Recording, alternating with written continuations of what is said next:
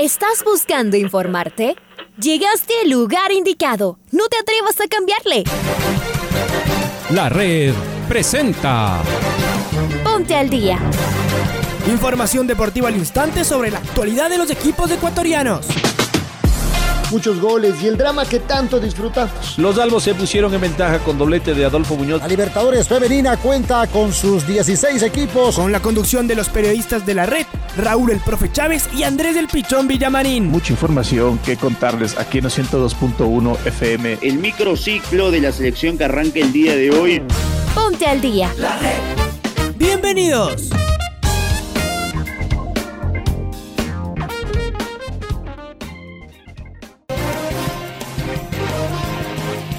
Amigos, amigas, hola, hola, ¿qué tal? ¿Cómo les va? ¿Cómo están? Tengan ustedes un cordial y afectuoso saludo. Bienvenidos y bienvenidas. Aquí estamos en el noticiero al día de la red. Hoy 8 de septiembre del 2021, 8 de septiembre del año 2021. Arrancamos, comenzamos, iniciamos esta programación deportiva en el micrófono de la red con los titulares. La selección ecuatoriana de fútbol llegó a Montevideo. Gustavo Alfaro indicó que está conforme con los puntos que se han obtenido según su proyección. Alexander Domínguez fue presentado en su nuevo club en Uruguay. La selección charrúa alista su once para recibir a Ecuador en el Campeones del Siglo. Chile viaja desde Guayaquil esta tarde rumbo a Barranquilla. Brasil recibe en Recife a Perú el día de mañana. La selección argentina de fútbol tendrá bajas para jugar frente a Bolivia.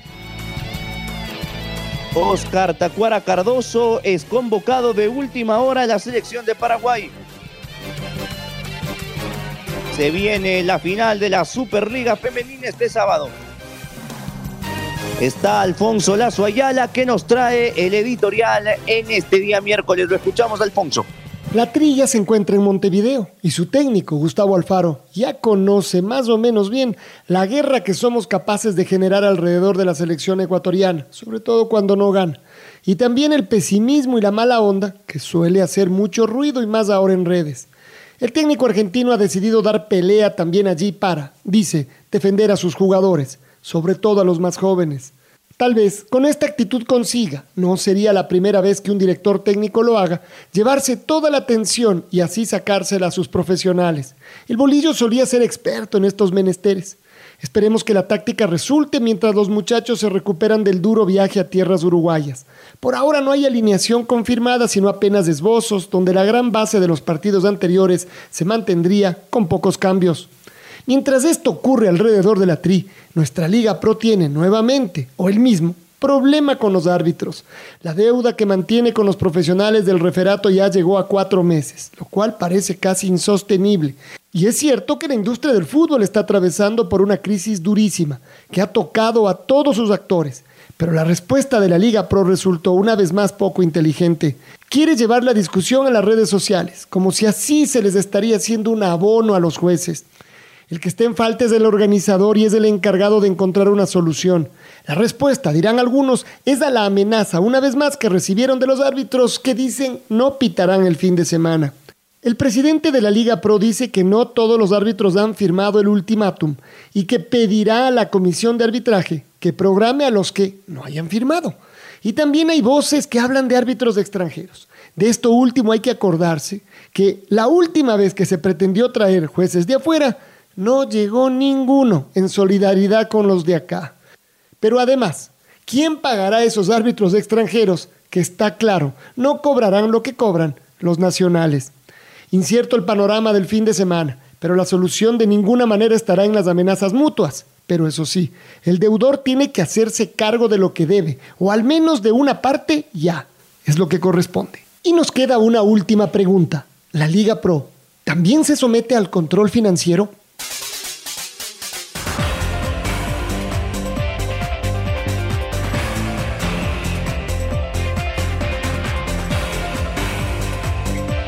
La selección ecuatoriana de fútbol viajó rumbo a Montevideo. Después de un viaje de seis horas, el equipo nacional eh, llegó hasta territorio oriental. El equipo que dirige Gustavo Alfaro entrenará esta tarde en Montevideo pensando en lo que va a ser el partido del día de mañana. Acá está las declaraciones de Gustavo Alfaro.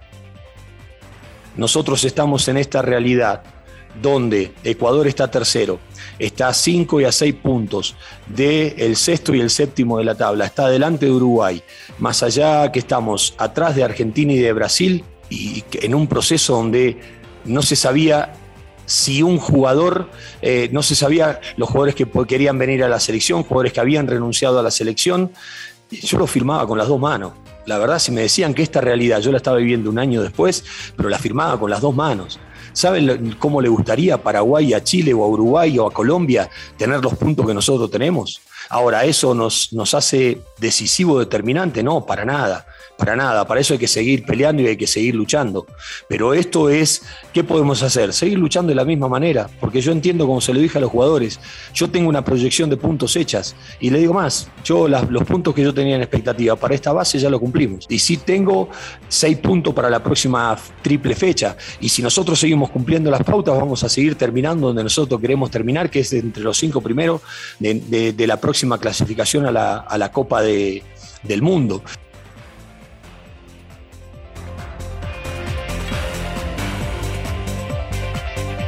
Las palabras de Gustavo Alfaro, el técnico de la selección ecuatoriana de fútbol. Según el diario Ovación de Uruguay, el entrenador de la Celeste, Oscar Washington Tavares, tendría una sola duda para recibir a Ecuador este día jueves en el Campeones del Siglo. El lateral izquierdo por ahora no tiene dueño. El maestro tiene dos alternativas en este puesto, mantener a Joaquín Piqueres o promover ya el regreso de Matías Viña. Con esta única duda, el medio uruguayo señala este posible 11 para medir a los tricolores.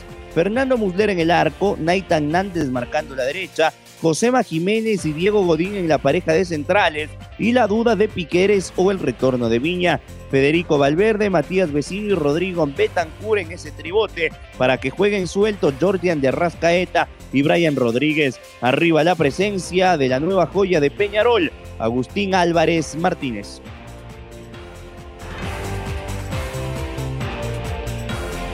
Alexander Domínguez fue presentado como nuevo refuerzo de Cerro Largo de Uruguay. El golero ecuatoriano habló acerca de sus características de juego y de sus objetivos vistiendo la camiseta de su nuevo club. Sorpresa, un arquero mundialista va a atajar en un club eh, como lo es eh, Cerro Largo de Uruguay. Lo escuchamos a Dida Domínguez. Soy una persona que, en el juego aéreo la verdad que, trato de, de, mucho al equipo, obviamente con el y, y nada, ahora estoy, como te digo, feliz de estar acá, voy a tratar de pensar en, en conocer a mis compañeros, sabemos que bueno, a la vuelta de la esquina tenemos un partido muy, lindo y obviamente muy difícil, pero bueno, estoy con mucha ganas, mucha ilusión y bueno, esperemos ya, el último partido fue Ecuador contra Perú en la eliminatoria, estuve con mis compañeros en la selección jugando la, Copa América en Brasil. Lamentablemente no jugué ni un minuto y, desde, ese partido hasta acá no he tenido la oportunidad de jugar. Pero bueno, siempre me ha, mantenido, he estado entrenando. Obviamente que no es lo mismo estar, ya, estar con el grupo, conocer a los compañeros. Pienso que lo voy a hacer el día de mañana o el día miércoles. Pero, pero gracias a Dios eh, físicamente me ha mantenido, obviamente, como te digo.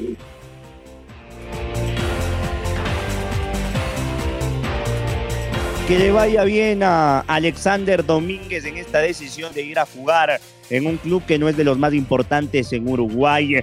Ayer en la barra de la tribuna habló Pablo Eduardo Repeto Aquino, el ex entrenador de Liga Deportiva Universitaria, técnico uruguayo, que palpita lo que va a ser el duelo entre su selección y el combinado tricolor de fútbol. Lo escuchamos a Pablo Repeto.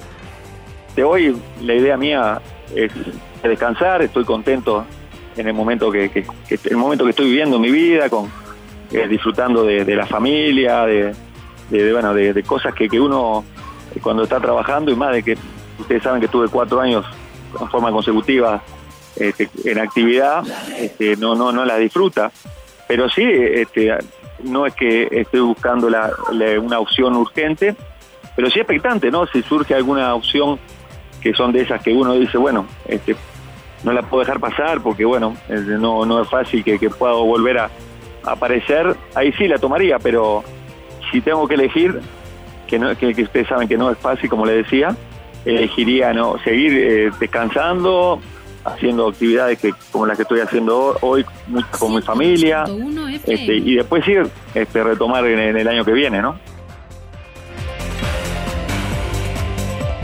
El mayor de los éxitos a Pablo Repeto. Vamos nuevamente con eliminatorias. Además de los cuatro jugadores que regresaron a Inglaterra, la selección argentina de fútbol perdió de última hora al portero Franco Armani de River. El entrenador albiceleste Lionel Scaloni trabaja en búsqueda de sus reemplazantes para el partido de mañana frente a Bolivia. Está ahí el Pato Javier Díaz que nos amplía la información del albiceleste. Pato, ¿cómo estás?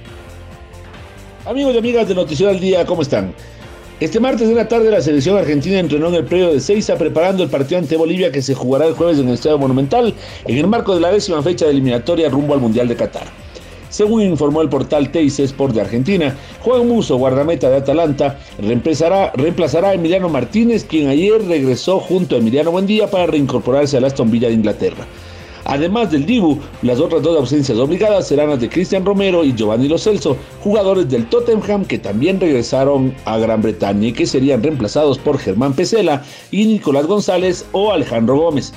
Por otro lado, el arquero de Boca Juniors Agustín Rossi fue citado de última hora a raíz de la lesión del portero de River Franco Armani.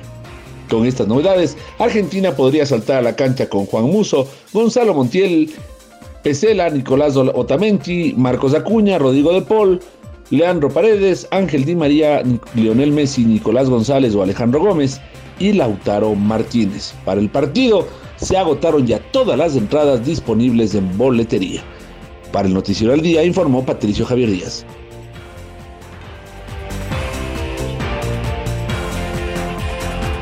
Muy bien, Pato, abrazo grande para ti. Vamos con Chile porque Claudio Bravo atendió a los medios en rueda de prensa previo al partido frente a Colombia. El arquero chileno se refirió al accionar de su equipo tanto en defensa como en ataque durante los últimos partidos. Escuchamos al eh, experimentado arquero de 38 años, líder y capitán de la selección chilena de fútbol. Lo escuchamos a Bravo. Estos dos partidos nos hemos visto bien, nos hemos visto bien contra Brasil, nos hemos visto bien jugando de visita en Ecuador, que es sumamente complejo. Esperamos nuevamente hacer lo mismo ante Colombia, en su casa, en un, reducto también que, es complejo, pero dependemos siempre de nosotros, de, hacer nuestra tarea, de, permanecer juntos a la hora de, jugar los encuentros y que nuestra mentalidad siga siempre siendo lo más competitiva posible.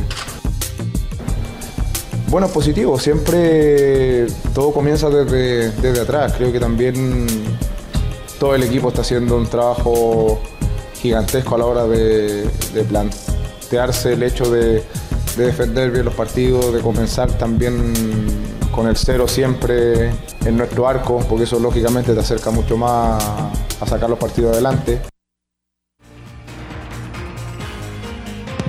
Ahí estaba Claudio Bravo, el arquero de Chile. Hoy viaja a la selección de Chile desde Guayaquil rumbo a Barranquilla. Vamos ahora con Marquito Fuentes porque Marquinhos finalmente fue desafectado de la selección brasileña de cara al partido frente a la selección de Perú debido a una situación derivada de la suspensión que debía cumplir en el compromiso suspendido frente a la Argentina. Brasil no quiso más problemas y decidió no utilizarlo en Recife el día de mañana frente al elenco bicolor. Aquí está Marquito. Hola Marco, ¿cómo te va? ¿Qué tal Raúl, Andrés, amigos amigas? Un saludo para todos ustedes a través de la red. En efecto, el zaguero central de la selección brasileña de fútbol Marquinhos se perderá el partido frente a Perú este día jueves, dado que el defensa central del Paris Saint-Germain fue desafectado de la selección brasileña, según notificó la Confederación Brasileña de Fútbol a través de un comunicado oficial. El defensa Marquinhos no participó en el entrenamiento de este martes en el centro Joaquín Grava de Sao Paulo, ni continuará el viaje con la delegación a Recife, lugar del próximo juego de la selección brasileña, señaló en un comunicado la Confederación Brasileña de Fútbol. La baja del defensor brasileño responde a la falta de garantías que evidenció la Confederación Brasileña de parte de la Comisión Disciplinaria de la FIFA en torno a la presencia del jugador en cancha. El zaguero había completado dos tarjetas amarillas en el partido ante Chile y debía cumplir la suspensión frente a la selección de Argentina. Sin embargo, al suspenderse este juego, su situación quedó en el aire y desde Brasil prefirieron no considerarlo para su partido ante Perú. Ante la baja de Marquinhos, eh, Tite contará con Eder Militao, Lucas Verísimo, Miranda y Leo Ortiz para conseguir el reemplazo de uno de los titulares en la canariña. Esto es cuanto les podemos informar de la selección brasileña que el día de hoy continúa con sus trabajos previos al partido frente a Perú en condición de local. Nosotros por ahora nos despedimos, amigos y amigas, continúen en sintonía de la red. Un abrazo grande. Otro abrazo para ti, Marco. Ahí la información de Brasil. Vamos con el rival de Brasil, con Perú, porque los dirigidos por Ricardo Gareca ya están en territorio brasileño para lo que será el partido de este jueves en Recife por las eliminatorias. Perú presenta una baja, se trata de Sergio Peña. Nuestra compañera Maite Montalvo nos cuenta más detalles. Maite. ¿Qué tal Andrés y Raúl? Un fuerte abrazo para ustedes. Tengo novedades sobre la selección de Perú, ya que se encuentran los jugadores en Recife para lo que será el próximo partido frente a la selección de Brasil. Entre las novedades, Sergio Peña no estará disponible para este duelo y así lo anunció la selección eh, de Perú a través de un comunicado que reza lo siguiente. La selección peruana de fútbol cumple con informar que tras recibir el parte médico, Sergio Peña queda desafectado de la convocatoria para el partido ante Brasil por la clasificación rumbo al Mundial de Qatar 2022. Pronta recuperación a Sergio. Así dice el comunicado, justamente el volante ofensivo había tenido minutos ante Uruguay en la segunda mitad, pero luego de resentir de una molestia en su gemelo que lo dejó fuera del encuentro también ante Venezuela con triunfo peruano, volverá a realizar la recuperación con su club ya que este jugador está en Suecia. Así que compañeros, la selección de Perú está lista para lo que será el próximo partido, ya se encuentra en territorio brasileño con esta baja que les acabo de comentar. Ahora con ustedes con más información.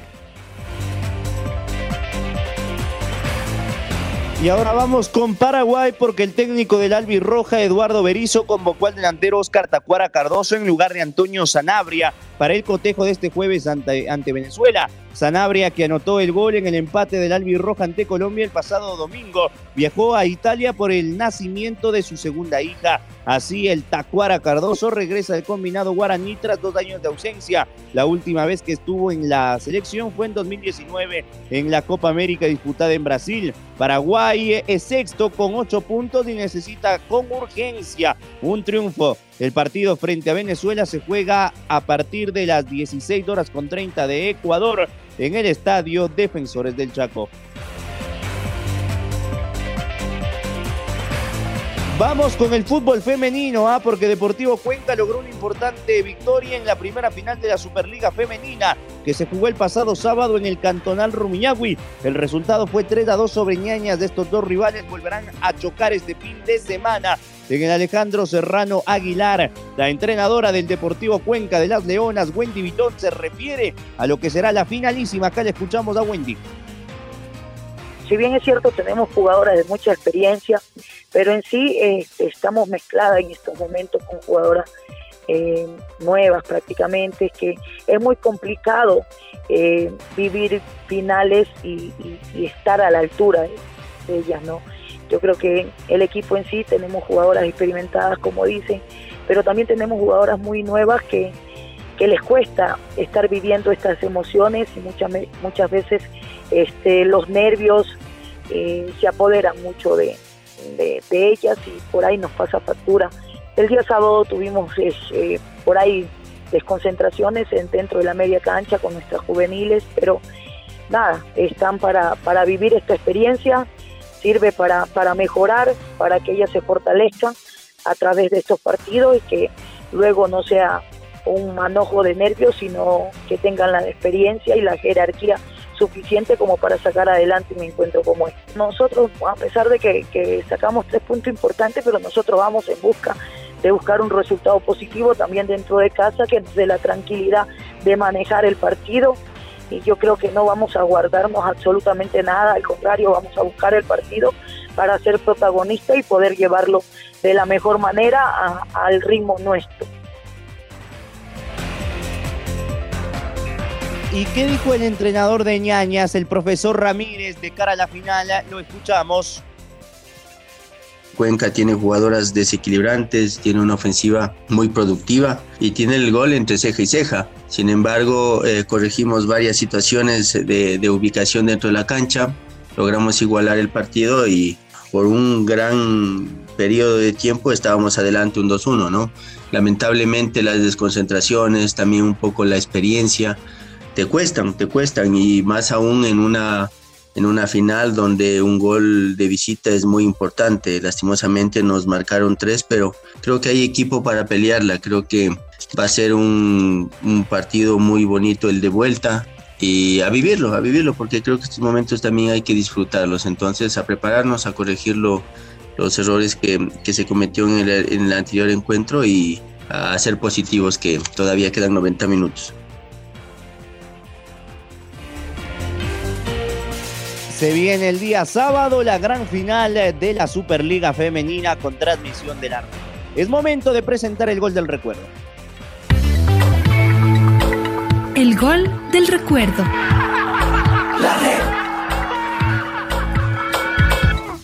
El 8 de septiembre del 2015, Ecuador recibió a Honduras en un partido amistoso en el Olímpico Atahualpa. La tricolor se impuso 2 a 0. Recordemos del segundo gol amarillo, azul y rojo. Obra de Miller Bolaños con los relatos de Carlos Edwin Salas y los comentarios de Reinaldo Romero. El pase por la izquierda para Walter. Se va Walter, ataque Ecuador. Va Walter, tocó la pelota para Fidel, para Walter. Y si le pega, y si le pega Walter, se demoró, se arrepintió. La pelota para Novoa. Novoa por el sector eh, izquierdo para Michael Arroyo. Tocó Michael, no le devuelven. Va Miller, peligro Miller, Fidel Miller y el gol, gol, gol, gol, gol, gol. gol.